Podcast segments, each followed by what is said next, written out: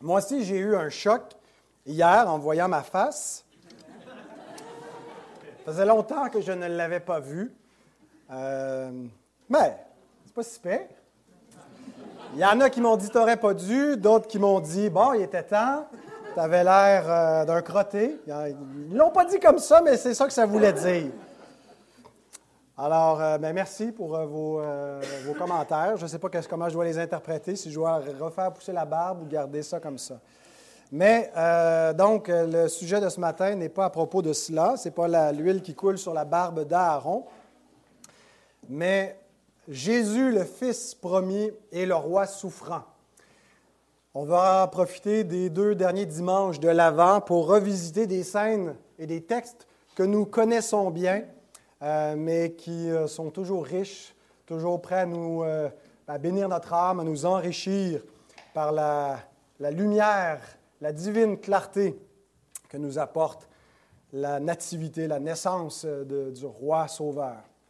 Et Plutôt que de prendre une péricope, j'ai décidé d'en prendre quatre. Tiens, je me suis dit, on va, on va y aller en grand. On va faire deux chapitres complets de Matthieu, les deux premiers chapitres, toute la, séquence de la nativité chez Matthieu, euh, qui donc nous présente dans l'ordre les quatre points suivants.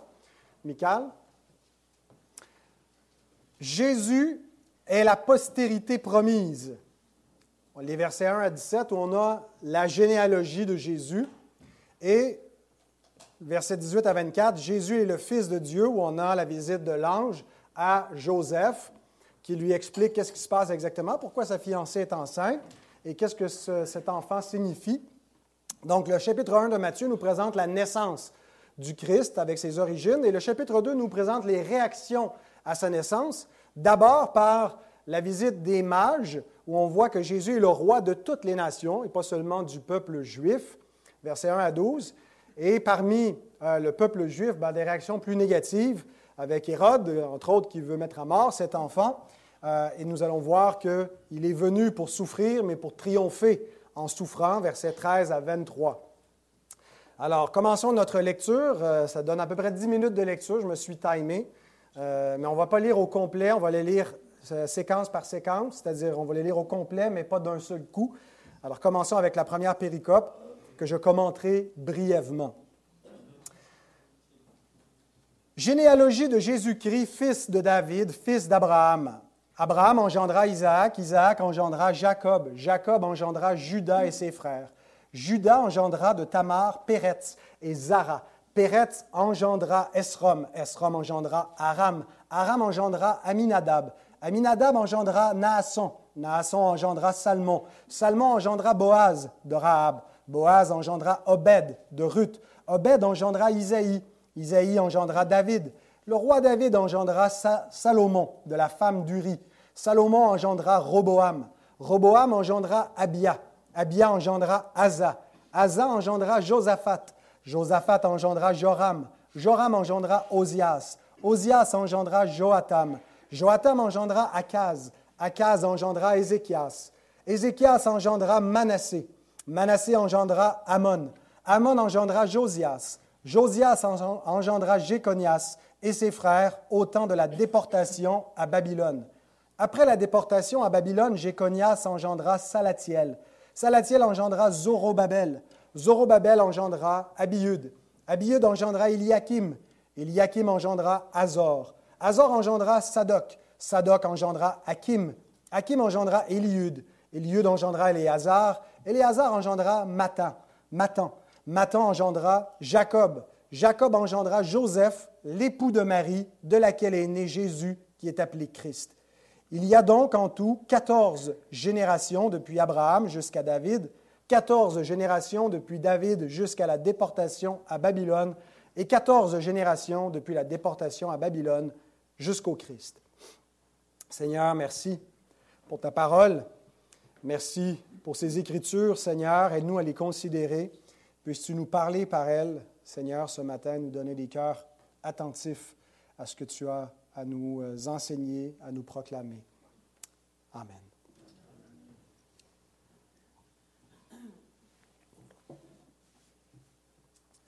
Le Nouveau Testament s'ouvre avec un registre généalogique. Drôle de façon de commencer un livre, n'est-ce pas?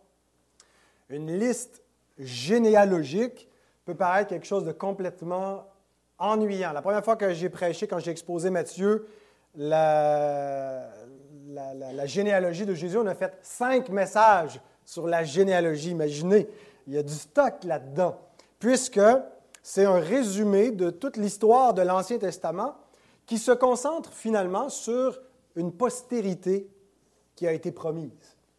C'est quoi la thématique de l'Ancien Testament? Ben, dès que le péché entre dans le monde, Dieu annonce à notre ennemi, le diable, que la femme va devenir enceinte et que la postérité de la femme va lui écraser la tête.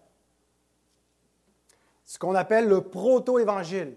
Donc la première forme de l'évangile avant qu'il soit complètement développé, révélé et accompli surtout, il y a une promesse. La promesse d'une descendance qui va détruire le serpent ancien, le diable.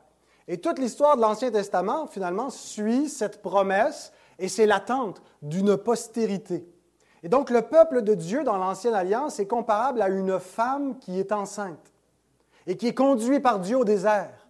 Et elle doit mettre au monde un enfant. le peuple de Dieu est enceinte d'un enfant qui va être le dominateur des peuples, qui va venir avec une verge de fer comme le berger et qui va diriger toutes les nations. Et le dragon poursuit la femme au désert pour essayer de la détruire afin d'empêcher ce dessein divin, afin d'empêcher cet enfant. Donc, c'est un peu un résumé de ce qu'est l'histoire de l'Ancien Testament que l'apôtre Jean nous résume aussi dans Apocalypse 12, la femme enceinte qui fuit au désert et qui est nourrie par Dieu euh, pour être protégée, pour que cet enfant vienne et remporte la victoire. Et donc, on arrive avec l'ouverture du Nouveau Testament, et c'est un peu la conclusion de cette histoire, où la, descendance, on a tous ces registres généalogiques qui souvent sont, sont, produits. Pourquoi? Parce qu'on attend cette postérité, on suit cette lignée. Et donc, euh, elle part avec la femme, et ensuite, Dieu refait la promesse avec Abraham, et parmi Abraham, Dieu choisit pas tous ses fils, mais il prend euh, Isaac, et d'Isaac, il prend Jacob, et de Jacob, euh, il prend parmi ses douze fils Judas, pardon, et parmi toute la famille de Judas, on a David. Et donc, on suit comme ça la lignée messianique. Et on arrive avec le Nouveau Testament qui nous résume toute cette histoire dans cette lignée, dans ce registre généalogique que Dieu a préservé la lignée du Messie. Et ça, c'est l'ultime généalogie. Alors, quand on lit parfois les généalogies, j'ai commencé les chroniques récemment, hein, on a huit chapitres de généalogie, puis on se dit c'est interminable. C'est la première fois que j'y porte vraiment attention, que j'essaie, je me dis, je vais même prendre des notes sur chronique, un chronique. Euh, et euh, je trouve ça super intéressant pour vrai. Pas juste l'exercice de prononcer des noms euh, qui viennent de l'hébreu, mais de, réfléchir à, cela, à cette postérité que Dieu a dit qu'il enverrait. Donc, c'est la dernière généalogie. Ben, il y en a une autre dans Luc, mais avec Christ, c'est l'aboutissement. Et après ça, on n'a plus besoin de préserver. Il y aura d'autres postérités, mais qui sont les, frères de la postérité promise. Mais on n'a plus besoin de, préserver cette lignée-là. Et donc, tout ce qui était mis en place pour garder Israël de la contamination, pour la protéger du, dragon qui veut détruire la, lignée, qui veut la détruire par des mariages mixtes, par des, attaques, des guerres et tout cela, ben, Dieu a, a, finalement apporté cette postérité et permet à, va, faire tomber le mur de séparation qui avait pour but, entre autres, de préserver la lignée messianique en mettant une séparation entre Israël et les autres nations, ce qui n'est plus nécessaire par la suite. On ne va pas regarder tout ce qui est dans la lignée, mais deux noms sur lesquels euh, on doit euh, porter notre attention, c'est les deux premiers qui sont donnés. Il est dit qu'il est fils de David et fils d'Abraham. Et ici, on a comme un résumé euh, euh, des, éléments principaux de la généalogie de Christ, d'abord par sa filiation avec David et avec Abraham. Fils de David, c'est un titre qui souligne la royauté du Messie. Quel genre de sauveur nous attendons? C'est un sauveur qui va être un roi, parce qu'il est le fils de David, donc son père David est le roi que Dieu établit, le grand roi que Dieu a choisi pour mettre sur la maison d'Israël, mais il a promis que le trône de David subsisterait pas temporairement, mais éternellement. Qu'il ferait asseoir un de ses descendants qui régnerait pas seulement sur la nation d'Israël, mais sur tous les peuples. Et pas seulement sur des hommes, mais sur toute créature visible ou invisible. Il y aura en quelque sorte un trône cosmique, c'est-à-dire qui règne sur l'univers, le cosmos entier. Et que toute créature visible, invisible, toute royauté, toute domination, tout, pouvoir, toute autorité serait soumis au trône de David. Donc, quand on entend fils de David, c'est un rappel de cette promesse. C'est un motif qu'on retrouve souvent dans les évangiles, le titre de fils de David, du roi davidique.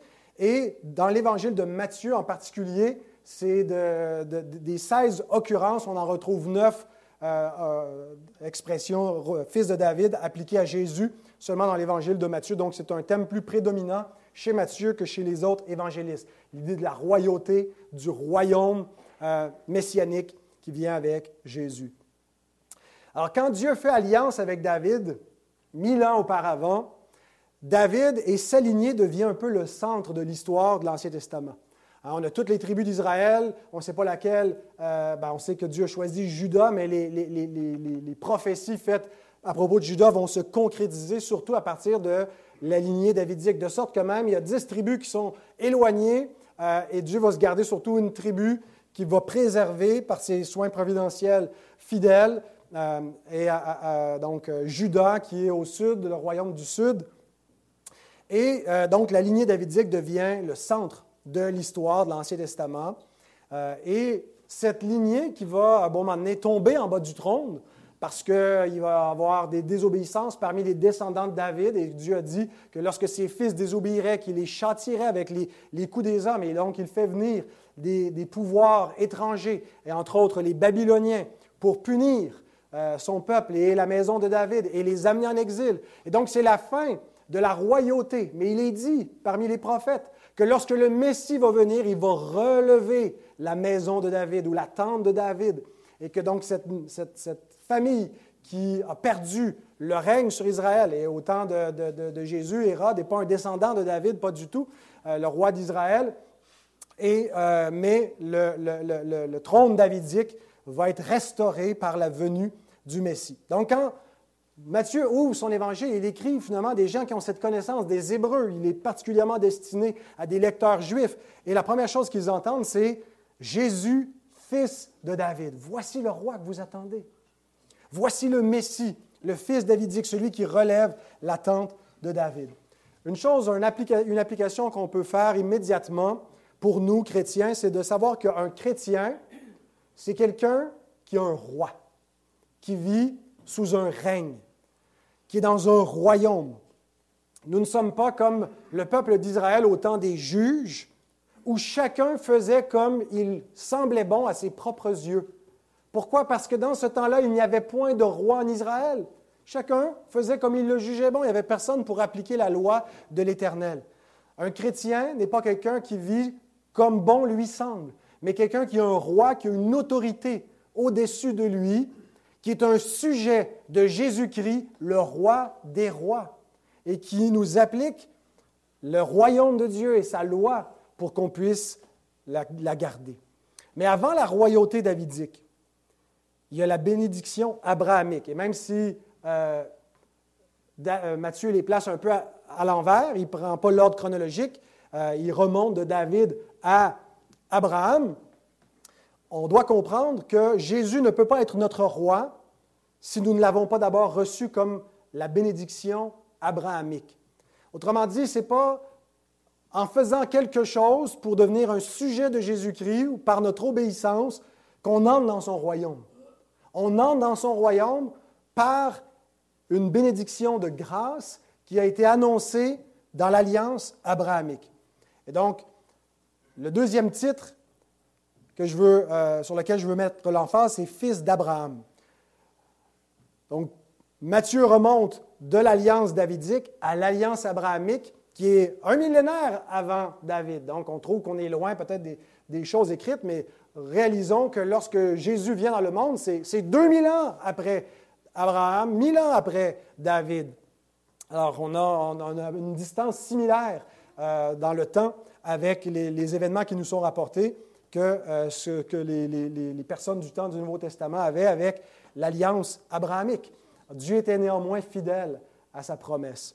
Et ce que Dieu a promis à Abraham, c'est que les familles de la terre, pas seulement sa famille, pas seulement les descendants juifs, les circoncis, mais que des gentils, des païens, des étrangers seraient bénis au travers de la postérité d'Abraham. Vous avez ceci en Genèse 12, 3 et en Genèse 22, 18, que toutes les familles de la terre seraient bénies en sa postérité. Mais la bénédiction en question, c'est quoi? Ce n'est pas n'importe quelle bénédiction, simplement l'idée qu'ils vont être prospères ou être plus heureux. Il est question spécifiquement de la justification par la foi seule en la postérité bénie d'Abraham. Celui qui croit dans le Fils d'Abraham a comme bénédiction d'être déclaré juste par, Dieu. Galates 3, 7 à 9, c'est l'apôtre Paul qui nous explique ceci. Reconnaissez donc que ce sont ceux qui ont la foi qui sont fils d'Abraham. Aussi l'Écriture, prévoyant que Dieu justifierait les païens par la foi, a d'avance annoncé cette bonne nouvelle à Abraham. Toutes les nations seront bénies en toi. Ainsi, ceux qui croient sont bénis avec Abraham le croyant. Donc, la bénédiction d'Abraham, c'est qu'il a été justifié. Sa foi lui a été euh, imputée à justice et donc, il a été déclaré juste par le moyen de la foi, sans les œuvres, avant d'être circoncis, en croyant la promesse de Dieu. Et la bénédiction n'était pas que pour Abraham seul, mais pour tous ceux qui ont la même foi, qui ont cru la même promesse, qu'une postérité viendrait comme bénédiction. Et la bénédiction, c'est le fait d'être déclaré juste, que la justice de la postérité d'Abraham, son fils, qui viendrait justifier les pécheurs, soit imputée à ceux qui croient par le seul moyen de la foi. Alors si on résume notre premier point qu'on a dans la généalogie promise, l'humanité est le théâtre d'une guerre cosmique entre Dieu et le diable.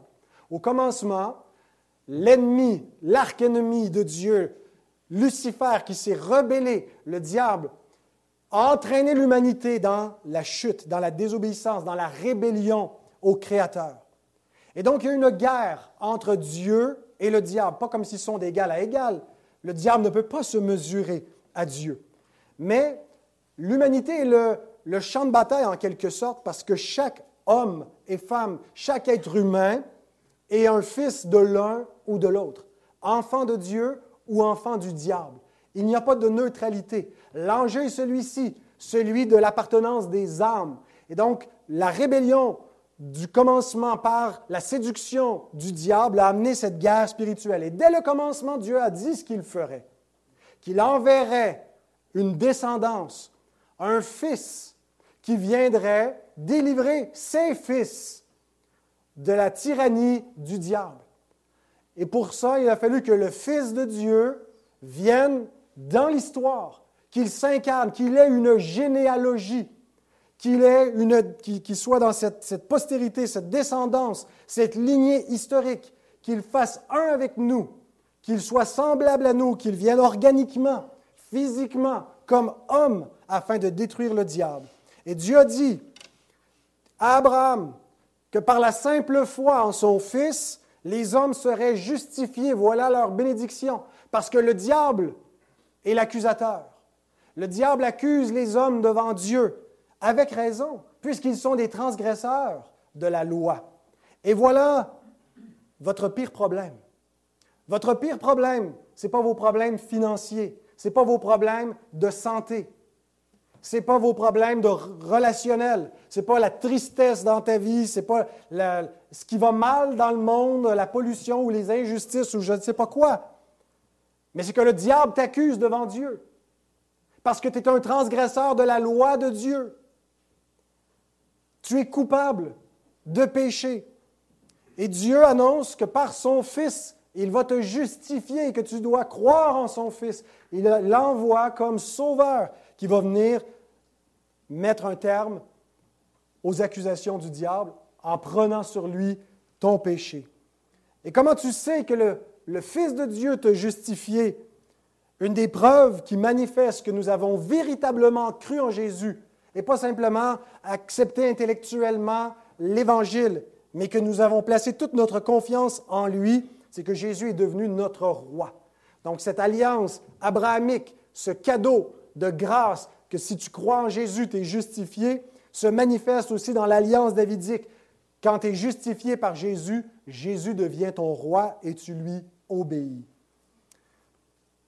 Jésus, deuxièmement, est le Fils de Dieu. On va accélérer euh, un peu notre, euh, cadence. Relisons euh, à partir du verset 18 jusqu'à 24, la fin du premier chapitre.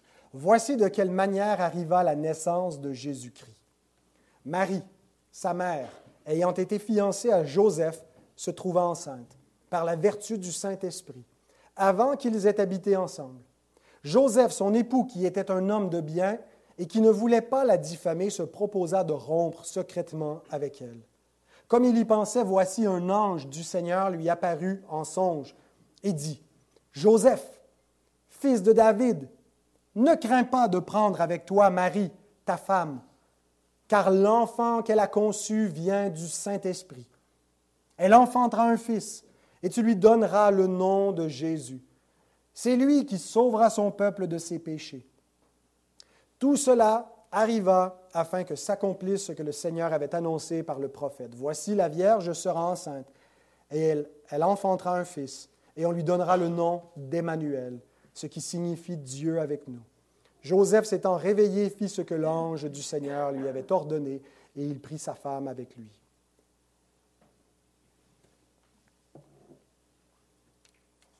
Donc, Marie, fiancée à Joseph, donc elle est son épouse, elle est promise, mais ils n'ont pas encore habité ensemble et consommé le mariage. Elle se retrouve miraculeusement enceinte. L'ange Gabriel est venu la visiter au sixième mois de la grossesse de sa cousine Élisabeth, elle-même enceinte du prophète Jean-Baptiste, pour lui annoncer que la faveur de Dieu lui avait été accordée et qu'elle aurait un fils, le fils du Très-Haut, qui vient comme sauveur, comme celui qui va accomplir les promesses que Dieu a faites au Père. J'imagine que Marie a dû donner des explications à Joseph. Et j'imagine que Joseph n'a pas cru Marie. Ça lui paraissait invraisemblable qu'elle se trouvait enceinte par le Saint-Esprit et qu'il s'imaginait certainement qu'elle avait été infidèle et qu'elle essayait de cacher son infidélité euh, par ses inventions. Mais il ne voulait pas la diffamer publiquement, il voulait rompre avec elle euh, secrètement pour éviter de l'exposer. Mais Dieu envoie un ange vers Joseph pour lui faire une révélation importante. Et dans le texte qui suit, quatre choses que je veux souligner. D'abord, la façon dont l'ange s'adresse à Joseph comme fils de David. Joseph, fils de David, ne crains pas de prendre avec toi Marie, ta femme. Dans le Nouveau Testament, nous retrouvons deux généalogies de Jésus, une en Luc, une en Matthieu, et elles ne sont pas complètement identiques. Euh, à partir de David, il y a des différences entre les deux. Euh, à partir de David jusqu'à Adam, euh, ils sont identiques, mais de David jusqu'à Christ, il y a des divergences. Et ce que nous croyons généralement, c'est que l'une de ces généalogies nous parle de la descendance par Marie, c'est ce qu'on retrouve en Luc, et l'autre généalogie est celle de Joseph. Donc tous les deux sont descendants de David, mais il est important que Joseph, même s'il n'est pas le père biologique, il n'est pas dit que Joseph engendra Jésus. Ce qu'on a lu, c'est que euh, dans le, verset 16, euh, Jacob engendra Joseph, l'époux de Marie, de laquelle est né Jésus, qui est appelé Christ. Même s'il n'est pas le père physique de Jésus, il est son père adoptif. Et c'est important que Joseph ne répudie pas Marie, qu'il la prenne pour femme et qu'il adopte l'enfant pour lui transmettre son titre davidique. Parce que légalement, ce lien, euh, même s'il n'y a pas un lien organique ou physique ou naturel entre Joseph et Jésus, il y a ce lien légal. Et il est physiquement descendant de David par sa mère, mais il est aussi, il a droit au titre de fils de David par son père adoptif, Joseph.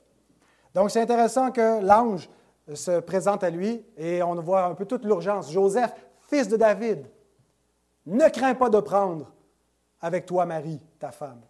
Ensuite, il lui explique que l'enfant qu'elle porte, elle a conçu, vient du Saint-Esprit. Donc Jésus n'est pas le fils d'un autre homme comme tu le crains, et probablement pourquoi tu te proposais de rompre avec elle, mais il est le Fils de Dieu. Et lorsqu'on parle de Jésus comme Fils de Dieu, on comprend cette expression dans un sens divin. Jésus est Fils de Dieu divinement parlant. C'est-à-dire que de toute éternité, il est engendré par le Père. Mais Jésus est aussi Fils de Dieu humainement parlant, parce qu'il n'a pas été engendré par un homme. Il est engendré dans le sein de la Vierge Marie par Dieu. Un petit peu comme Adam. Qui est le père d'Adam? De qui Adam est-il le fils, le premier homme? Il est fils de Dieu. Il est appelé Adam, fils de Dieu, dans la généalogie euh, que Luc nous donne, dans Luc 3. Est-ce que ça veut dire que si Adam est fils de Dieu, il était divin? Son père est Dieu, donc Dieu engendre un fils à sa ressemblance. Il devrait être divin comme euh, Jésus est fils de Dieu. On comprend par là que c'est un titre divin. Pas du tout. Dieu a engendré un fils humain. Adam n'est pas divin. Et on doit comprendre que Jésus, bien qu'il soit fils de Dieu dans un sens divin, il est aussi appelé fils de Dieu dans un sens humain de la même façon qu'Adam était fils de Dieu.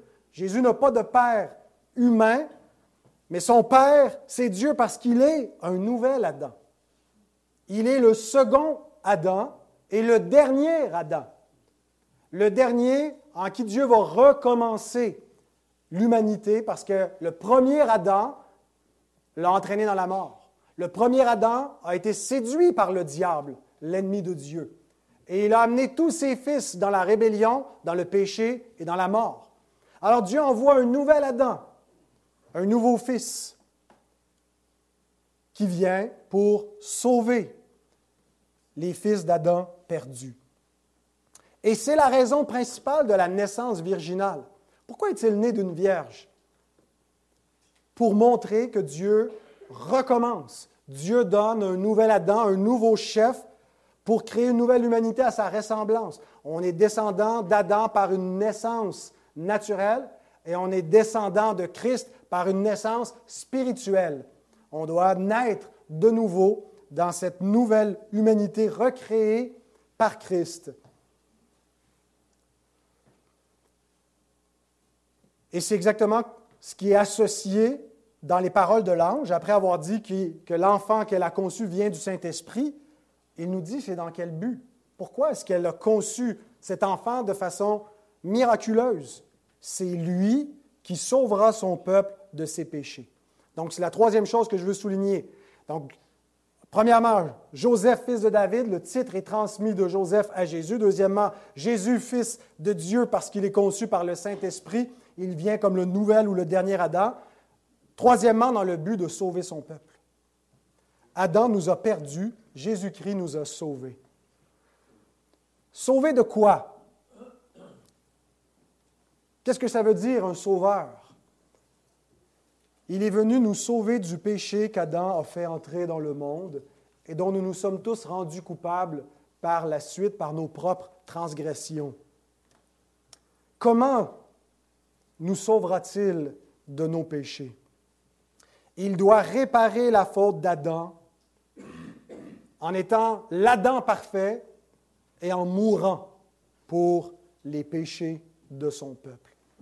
Il va sauver son peuple de ses péchés en mourant pour les péchés de son peuple. Et en cela, Dieu est avec nous. C'est la quatrième chose. Ce n'est pas la parole de l'ange, mais c'est l'interprétation du narrateur inspiré de Dieu qui nous explique qu'en tout cela, nous avons l'accomplissement de ce qui a été dit comme signe, que Dieu donnerait un signe qu'il y aurait une vierge qui serait enceinte, qui concevrait, et que son enfant serait l'Emmanuel. Dieu avec nous. En Jésus, nous avons la manifestation que Dieu n'a pas abandonné l'humanité dans sa chute, n'a pas abandonné l'humanité à son sort, ce que nous venons de chanter. Venez, venez, divin Messie, secourez-nous de nos jours infortunés. Dieu ne nous a pas tourné le dos. Dieu s'est montré favorable en nous donnant son Fils venu dans le monde et littéralement en étant avec nous puisque l'incarnation, c'est Dieu qui s'est fait homme. Celui qui est fils de Dieu dans un sens divin, celui qui fait un avec le Père de toute éternité, qui nous révèle le Père, s'est fait homme. Quel grand mystère! L'Esprit éternel se manifeste en chair parmi nous. Jean 1,14, la parole a été faite chair. Et elle a habité parmi nous pleine de grâce et de vérité. Et nous avons contemplé sa gloire, une gloire comme la gloire du Fils unique venu du Père. Alors, beaucoup de gens étudient le christianisme et réfléchissent à l'impact historique sans comprendre le grand mystère. Les enfants, comprenez ceci. Dieu est venu dans la chair. Dieu a marché sur cette terre. Jésus-Christ est Dieu fait homme. Et c'est le cœur de l'histoire, c'est le centre. L'histoire a commencé avec un premier Adam qui a tout bousillé et qui a fait rentrer le péché et la mort dans le monde. Et nous souffrons à cause de cela. Alors Dieu recommence l'histoire. Le cœur de l'histoire, c'est l'incarnation. On est au centre de l'histoire de la rédemption. Et ça devrait être le, focus, l'objet central de notre vie. Ce n'est même pas notre propre naissance qui est la plus significative pour notre propre histoire. C'est la naissance de Christ qui vient naître afin que nous puissions naître de nouveau et vivre éternellement. La parole créatrice, la parole divine a été faite chair.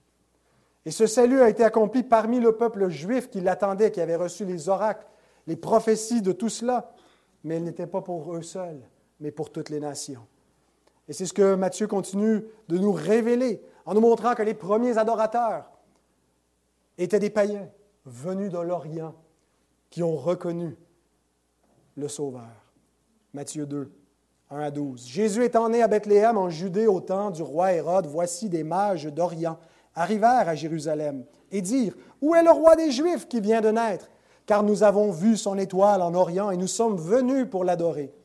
Le roi Hérode, ayant appris cela, fut troublé, et tout Jérusalem avec lui.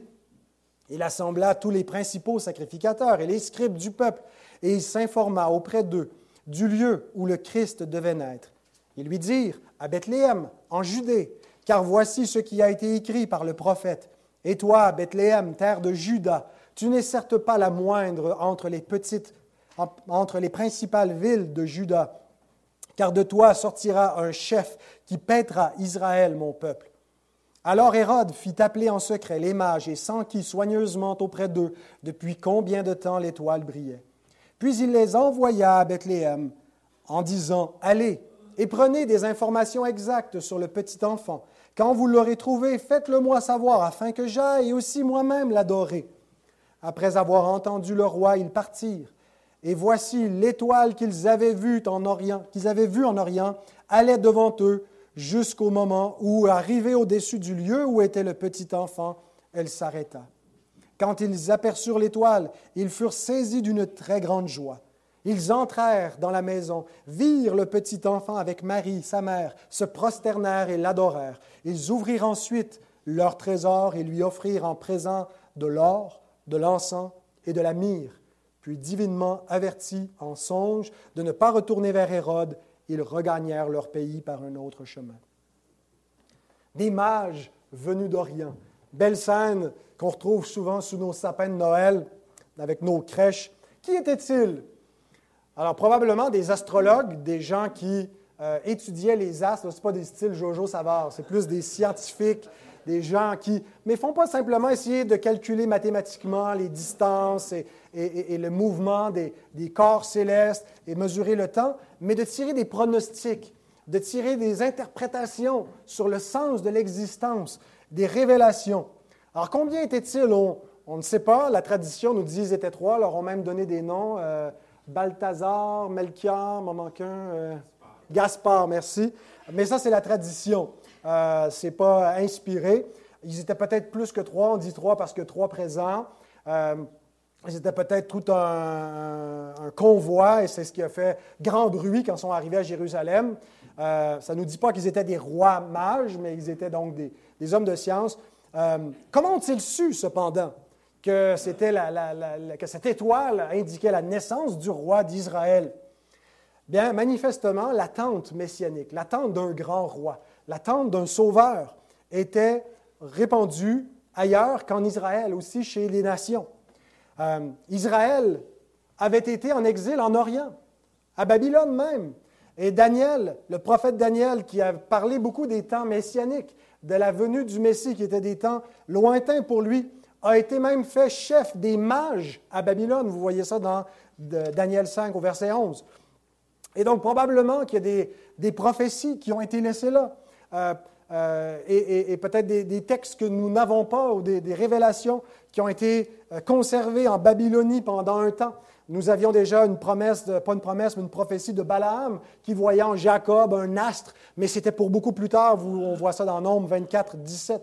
Mais en tout cas, il y a un astre qui apparaît dans le ciel et ces hommes qui observent le ciel scrupuleusement voient cela comme un accomplissement de la naissance d'un roi et ils viennent pour l'adorer.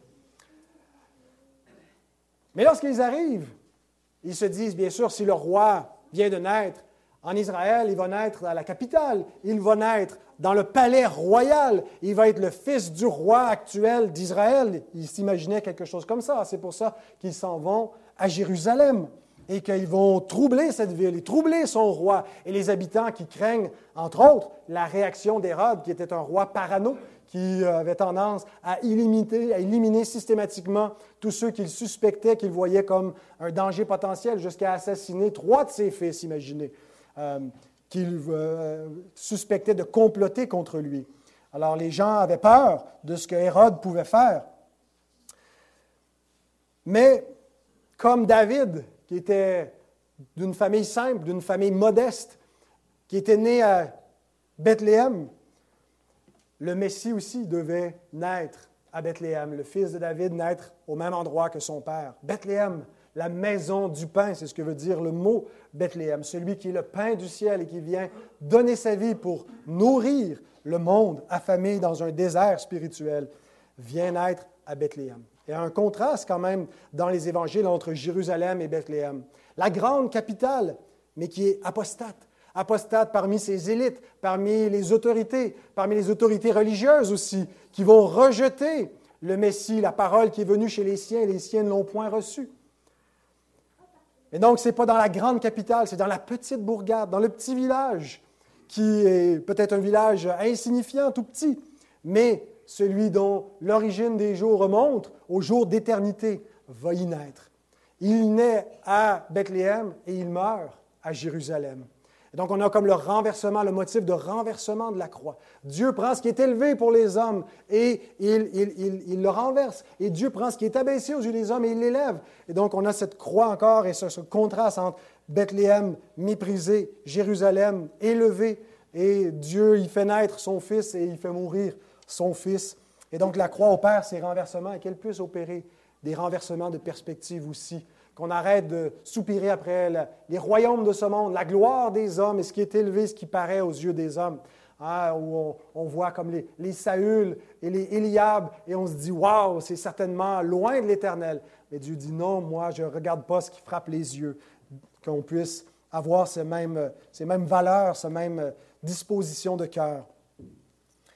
Et ce que nous voyons, c'est un autre contraste additionnel qui est présent beaucoup dans l'évangile de Matthieu les païens qui passent devant les Juifs. Et Jésus dit même, le royaume vous sera enlevé, sera donné à une autre nation qui en portera les fruits, parce que vous ne reconnaissez pas votre roi, parce que vous crucifiez votre roi. Et donc les premiers qu'on voit comme adorateurs euh, dans l'évangile de Matthieu, ce sont des incirconcis, des mages, des païens venus d'Orient, et qui reconnaissent dans le Fils de Marie le Sauveur du monde. Le Messie donc vient établir son règne sur tous les hommes. Et Matthieu nous dit par là, nous païens, à nous lecteurs gentils, ce roi est pour vous également. Ils sont un peu l'emblème qui nous représente. Nous, les nations qui n'avions point d'héritage, point d'espérance, n'avions point de droit de cité parmi le peuple de Dieu, cet héritage vous est aussi offert. Vous êtes conviés à venir, vous aussi, prendre possession du royaume que Dieu donne d'abord à son peuple, aux Juifs premièrement, mais aussi aux Grecs, aux gentils. Et ceux sur qui il règne lui ouvrent leur trésor. Nous devons faire comme ces païens, ils sont venus. Bien sûr, ils sont enrichis par Christ, ils reçoivent infiniment plus que ce qu'ils apportent. Mais une des manifestations qui montre qu'on a reçu de Christ son trésor, sa richesse, c'est qu'on lui offre la nôtre. On lui donne notre vie, on lui ouvre nos trésors, on lui donne notre temps, on lui donne notre maison. On devient ses serviteurs. Il lui offre de l'or parce qu'il est un roi. Il lui offre de l'encens parce qu'il est Dieu et il lui offre de la myrrhe parce qu'il va mourir et ressusciter. Donc, dès son berceau, la myrrhe nous parle de son tombeau. Et c'est ce qu'on voit dans les versets qui suivent, la souffrance qui l'attend, les ennemis qui sont prêts à le mettre à mort. Verset 13, dernière strophe. Jésus est venu pour triompher en souffrant. Lorsqu'ils furent partis, voici un ange du Seigneur apparut en songe à Joseph et dit, Lève-toi, Prends le petit enfant et sa mère, fuis en Égypte et reste-y jusqu'à ce que je te parle. Car Hérode cherchera le petit enfant pour le faire périr. Joseph se leva, prit de nuit le petit enfant et sa mère et se retira en Égypte. Il y resta jusqu'à la mort d'Hérode afin que s'accomplisse ce que le Seigneur avait annoncé par le prophète. J'ai appelé mon fils hors d'Égypte.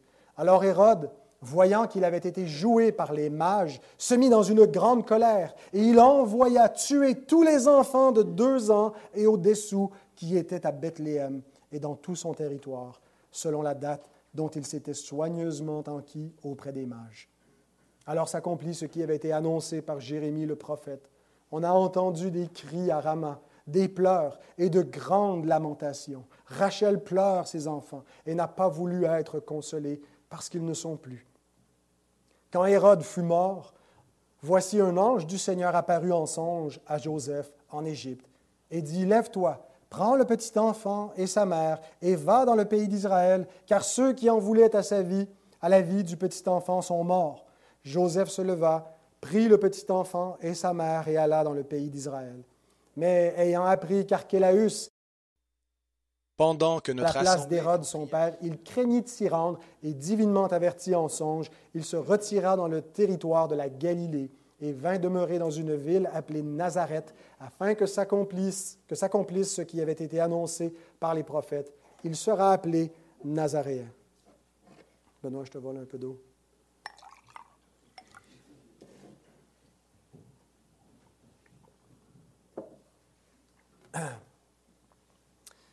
Jésus a des ennemis qui en veulent à sa vie. Mais derrière ces ennemis terrestres se profile le serpent ancien, le dragon, qui veut dévorer l'enfant de la femme, qui utilise des intermédiaires, Hérode, ce roi paranoïaque, dont on voit ici la folie meurtrière. Quel genre d'homme, quel genre de monstre envoie tuer des dizaines, des centaines d'enfants parce qu'il voit dans le Messie une menace pour son propre règne. Mais cet homme nous montre ce qui est dans le cœur des humains révoltés qui ne veulent point du règne de l'Éternel et de son oin. Ah, peut-être qu'il y a des gens qui, sont bien différents d'Hérode, qui ne sont pas des fous furieux comme lui qui assassineraient, mais tous ceux qui refusent le règne du Messie sont dans la catégorie d'Hérode. Ils font partie de ces hommes qui refusent le règne de l'Éternel et de son oin. Il nous rappelle Saül qui essayait de mettre euh, David à mort parce qu'il voyait que loin de l'Éternel était une menace pour lui. Est-ce que Jésus représente une menace? Est-ce que le fait que Christ est roi et qu'il te demande de te prosterner devant lui, c'est une menace parce que tu veux être le Seigneur et le roi de ta propre vie? Alors si c'est le cas, tu es dans la catégorie des Hérodes qui vont être détruits par la gloire du Seigneur à son avènement. Mais il n'est pas venu pour te détruire, il est venu pour te sauver pour te sauver de toi-même, pour te dire, prosterne-toi devant moi pour que je te donne ma vie. Il est lui-même venu te laver les pieds, te sauver. non pas te tyranniser.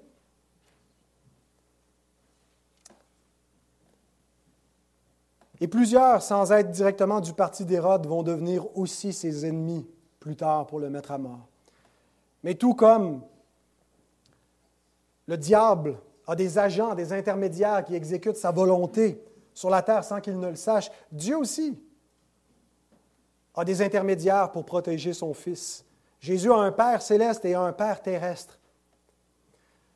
Et il n'est pas nécessaire qu'il y ait une grande armée pour sauver le roi, nous dit David dans le psaume 33, verset 16.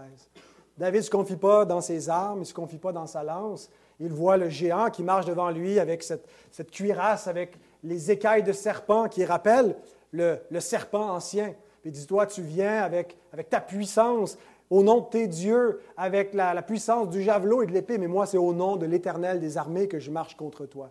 Lorsque David a terrassé le géant, c'était une figure de notre David qui est venu écraser le serpent, mais qui est venu comme un simple homme. David qui a l'air d'un enfant avec, sa baby face comme moi ce matin. Le géant le méprisait, mais il l'a vaincu. Jésus vient comme un petit enfant faible, protégé pas par une grande armée, pas par une légion, mais par un simple père humain, charpentier, par une simple fuite en Égypte, Dieu fait monter son fils en Égypte pour ensuite appeler son fils hors de l'Égypte.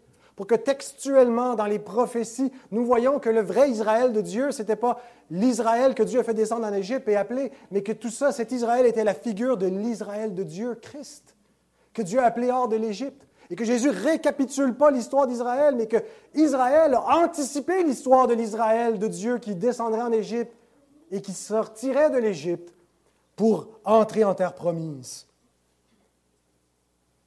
L'Israël fidèle qui va vivre de la parole de Dieu, qui tentait au désert pendant ces 40 jours,